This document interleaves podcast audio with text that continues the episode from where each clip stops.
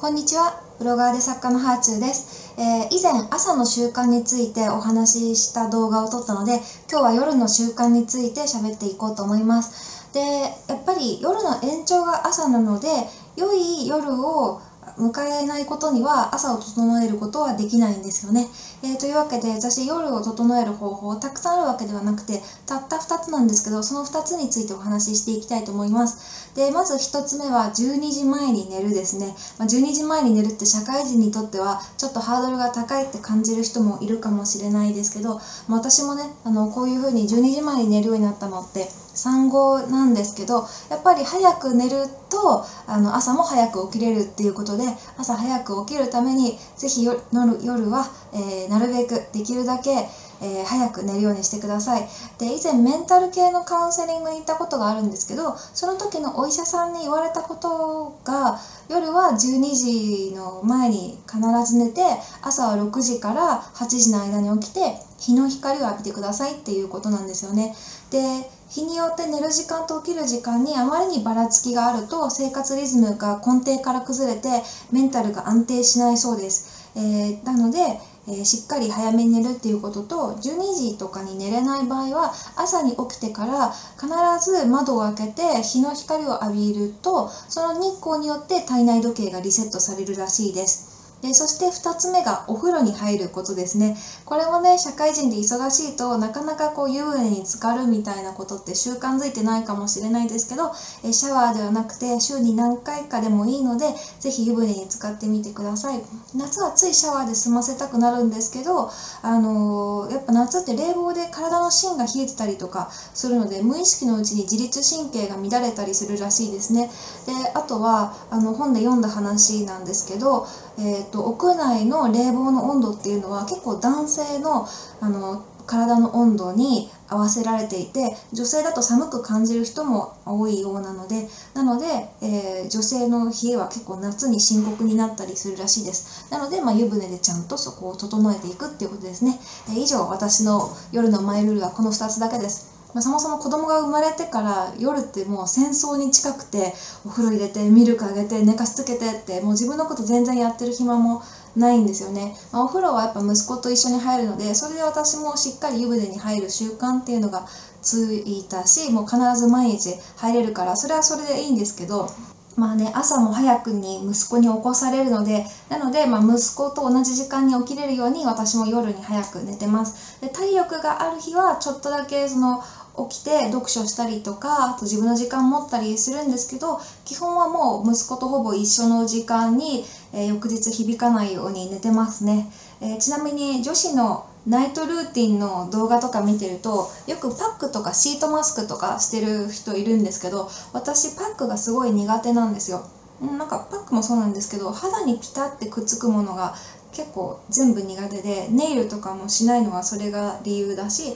あと手首とか足首とか首とかの周りがキュッてなってる服とかも着れないんですよね。だからタートルネックとか絶対着れなくて。でもねあのここから超余談なんですけどパックってそもそも美容的にあんまり意味がない上に夜にする意味もないらしいです。あの私お医者さんの友利新先生と高須幹也先生の YouTube が好きですごく見てるんですけどあの高須幹也先生はそもそもお化粧全般あんまりなんか認めてないっていうか意味ないよみたいな動画とかも出されててで友利新先生はコスメ否定派っていうことではないんですけどもうお医者さんの目から見たおすすめのコスメとかも紹介されてますけどあのパックはあんまり推奨してない感じがを動画から感じ取りました。でパックはあのえー、とシートパックについてシートマスクか。シートマスクについて、えっと、友利新先生が一つ動画出されてるんですけどそれによるとあのパックって夜にやっても意味なくって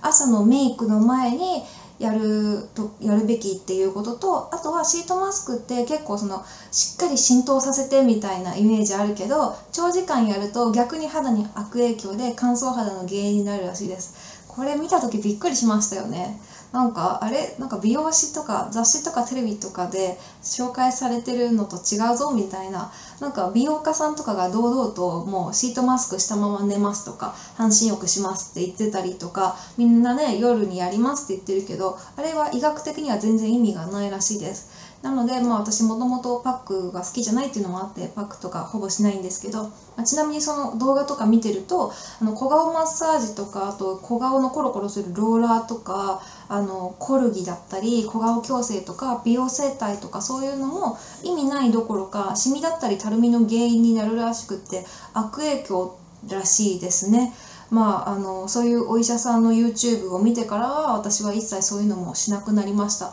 まあ、なのでね結構時間とお金が浮くから逆にいいんじゃないかっていう説もあるんですけど、まあ、私は過去結構そういうものに高額のお金をつぎ込んできたのでえそうなの？っていう感じでえ早く教えてほしかったっていうのはあるんですけどまああの以前自腹で受けた体のメンテナンスの施術が医学的根拠がないっていうことで、まあ、大炎上したことがあるので、まあ、そういうものに根拠があるのかないのかっていうのはそれ以来すごく敏感になってるので、まあ、何かを見た時はどんな人がおすすめしてるのかとかそれに根拠があるのかとかそういうのも見るようにしてるんですけどあのそれでまあのお医者さんの YouTube とかも見るようになって今はマッサージとかシートパックとか自分でもやらないし、まあ、過去のブログとか投稿もそういうのを進めているのは全部消しましたね、まあ、消し忘れてるものがもしかしたらあるかもしれないですけど私18歳からもう16年間ブログとか SNS やってるんで、まあ、どっかに消し忘れとかあるかもしれないですけど今とか今後に関しては PR 案件のオファーがあっても、まあ、そういう根拠がなさそうなものは受けないようにしてますね。まあうん、お医者さんによっても諸説あるというかいろんなこと言えるお医者さんもあって私が大炎上した体のメンテナンスのやつも別にお医者さんでやったやつで怪しいエステとかで受けたわけではないんですけどお医者さんによってもいろいろ考え方があると。だから何を信じるかとか結局最後は自分次第なんですけど、まあ、意味もないものにたくさんお金払うっていうのとか時間かけるのとかももったいないので、まあ、自分がそれがすごく好